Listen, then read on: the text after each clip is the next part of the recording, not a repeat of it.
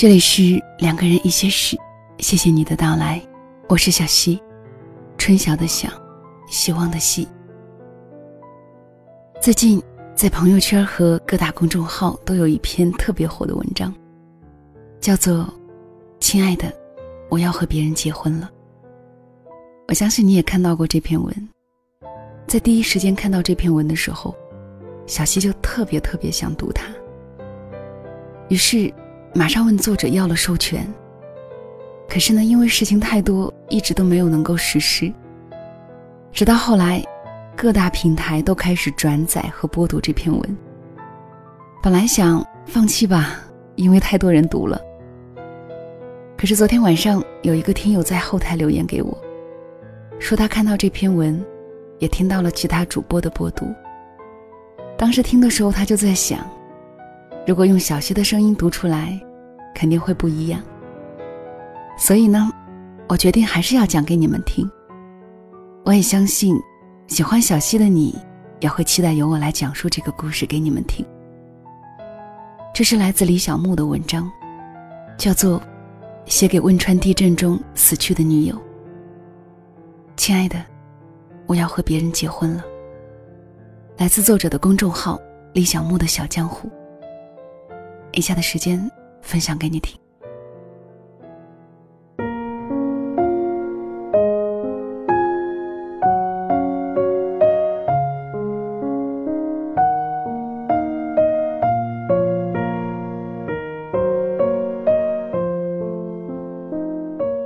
亲爱的童儿。天末凉风，蒹葭苍苍。自你离去，已有九年零三个月的时间了。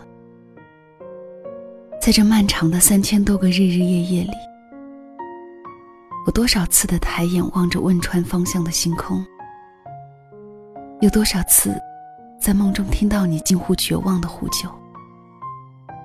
醒来后，泪眼滂沱，不知所措。好不容易熬过了身体内所有的细胞都更换了一遍，可记忆里的海仍在汹涌翻腾，丝毫不见退潮的痕迹。我知道，关于你的所有记忆，此生都注定无法平息了。你知道吗？九寨沟前两天也地震了。我在上海得知发生地震的那一刹那。扔下手中的碗筷，发了疯的往外跑。似乎一直跑，一直跑，我就会跑到二零零八年五月十一日，那个地震前一天的晚上。那样，我就可以把你从死神的手里抢回来，而我，也将拥有一个更完满的人生。我跑了很久，直到跑不动了。站在黄浦江边，想起你九年前回汶川老家的前几天，也是站在这里。霓虹灯温柔的抚在你的脸上，你搂着我的胳膊，狡黠的承诺我说：“下一次，下一次一定带你回去见我爸妈。”你食言了。我一个大男人，三十七岁了，有房有车。事业有成，也老大不小了，却一直没有婚配。好多不知情的客户都在打趣我：“董哥，真不知道你在等什么？难不成在等七仙女下凡呀？”身边的同事往往会示意摇头，不让话题再继续了。说实话，我以为我爱你没有那么深，我以为哭过、痛过。总要重新来过的。我以为时间会冲淡一切，疗愈一切的。我以为三年的感情，可能需要三年才会忘记的。我以为藏起你的所有痕迹，就能代表你从来没有来过我的世界的。所以，我前年就开始相亲，来者不拒。遇到对眼的，就马上确定关系。准备彻底忘掉你，开始崭新的生活。可是，我错了。跟别的女人吃饭时，我总喜欢去川菜馆。逛街时，我总挑 M 的尺码让她试。约会时，我问也没问就买了两张恐怖电影票，一袋甜甜圈。因为我记得你爱吃辣，爱吃小龙虾，辣的鼻子上都渗着一粒一粒晶莹的小汗珠。你身材娇小，穿 S 码有点紧，M 码略微宽松。你说不喜欢束缚，M 码正好。你喜欢看恐怖片儿，害怕时大言不惭的求抱抱，然后猛吃甜的来缓解紧张的心情。是啊，你的一切，我都如数家珍，铭心刻骨。于是，在别人的眼里，我也落得个走肾不走心的罪名。特别是当他们知道了你的故事，皆退避三舍。一来不想跟死去的人争永恒，二来我心不在焉的样子，确实侮辱人。由他们去吧。也许我此生的姻缘，早已随你一起烟消云散了。后来，我遵从自己的内心，把你的照片摆在了床头，站着回忆过日子。我上班时，假装你还在家里熟睡；我回家后，假装你加班还没有回来。我把咱们租住的那个房子买了下来。晚上的时候，我会为你点亮一盏小夜灯，生怕你万一回来，找不到回家的路。一想到你那么爱干净，竟然被埋在肮脏的废墟之下，我却连你家的门牌号都找不到，心里就止不住的绞痛。一个活生生的大姑娘。怎么一转眼，就成了遇难者名单上沉默的两个黑字，甚至连尸身都没有留下。其实我后来拜托救援队的表哥把我带去了现场，在满眼的断垣残壁中，我徒手开始猛刨猛挖，十只手指血淋淋的，可你一点心灵感应都不给我。表哥说，已经过了黄金七十二小时，生命探测仪已经显示没有生命迹象了。你接受现实吧。我说好。也许我的童儿根本就没有死呢。你只是跟我开了个玩笑，变回了七仙女呢。前段时间，我在微博上看到马航 MH 三七零上。一名失踪乘客的妻子记录下的点滴。她用微博跟丈夫进行对话，近乎疯狂，丧失理智。每天都在盼望丈夫能活着回来。一度瘦到三十六公斤，甚至靠打激素来增加食欲，维持生命。在她的世界，丈夫生死不明。自己活着的全部意义，就是他。我能理解他。面对跟爱人的生离死别，几人能保持清醒的头脑？比他好一点。相信你已经去往了天堂，亲爱的童儿，你在那面还好吗？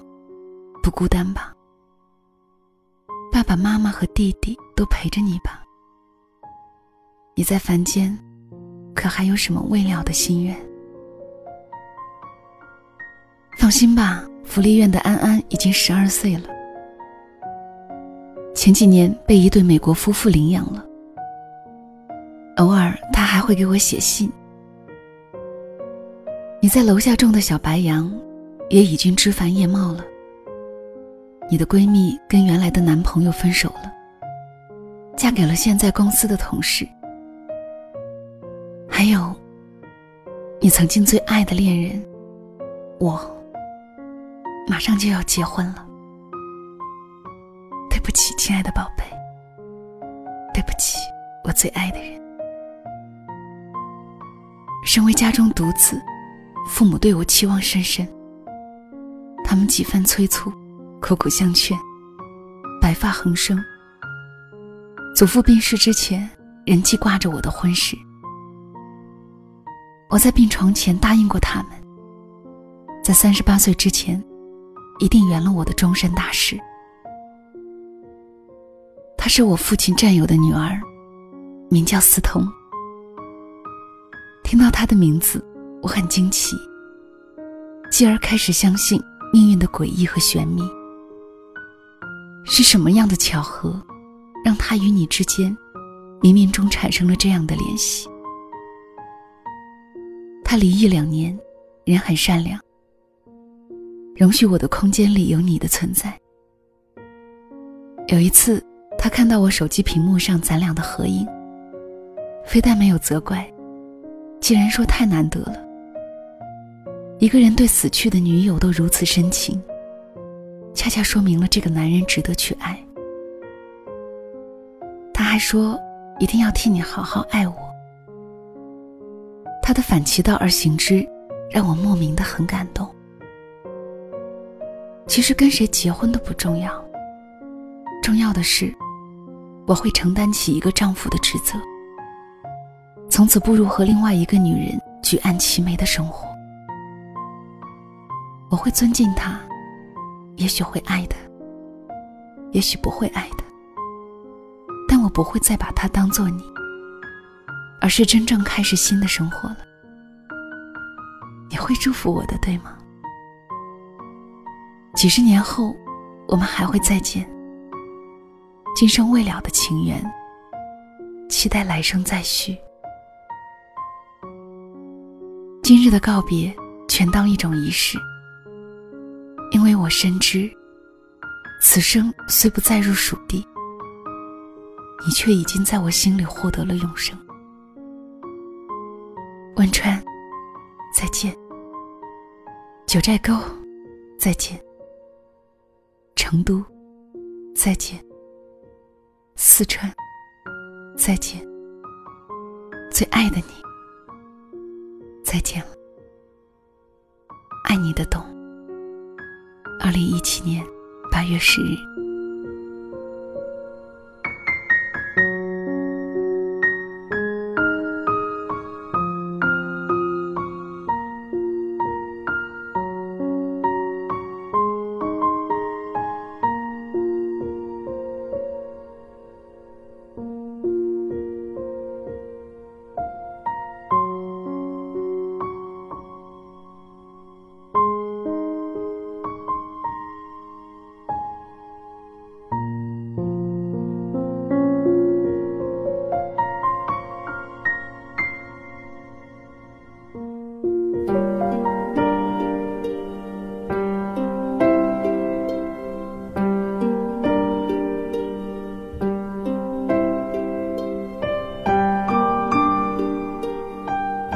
这里是两个人一些事，谢谢你的到来，我是小溪。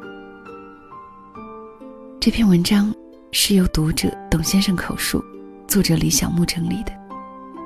董先生深爱的女孩童儿，九年前在汶川地震中遇难。女孩很善良，生前他们一同帮助救济了一个福利院的孩子，叫安安。讲这段故事的时候，董先生几度哽咽。他说自己痛苦了九年，在九寨沟地震的当天，他的心又被狠狠的揪了起来。在刻骨铭心的回忆之后，她决定承担起丈夫的责任，开始新的生活。这篇文章是对童儿的祭奠，也是告别。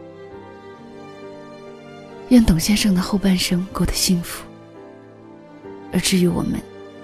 也要珍惜身边的人，毕竟生命无常，一不小心就是后会无期。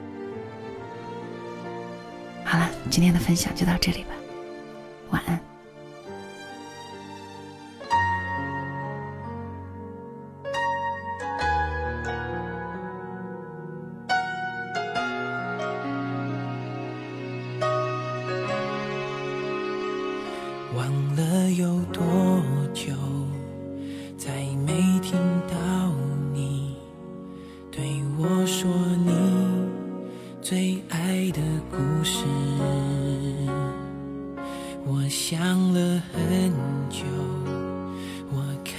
是慌了，是不是我又做错了什么？你哭着对我说，童话里都是骗人的，我不可能是你的王子。也许你不会懂，从你说爱我，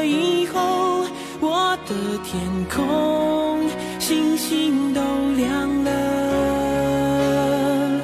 我愿变成童话里你爱的那个天使，张开双手变成翅膀守护你。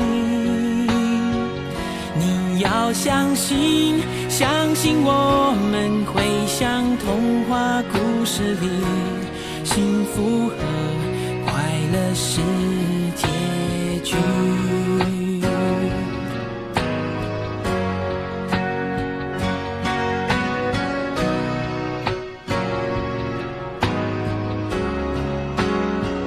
你哭着对我说。童话里都是骗人的，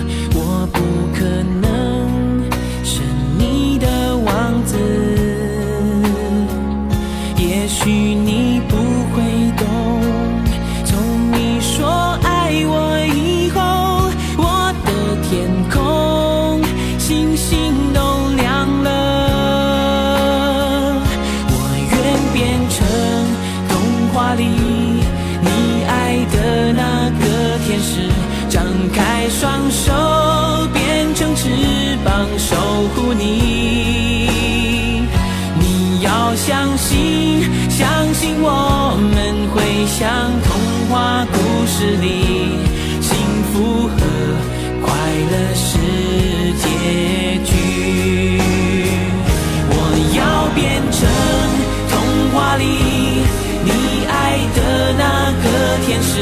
张开双手，变成翅膀守护你。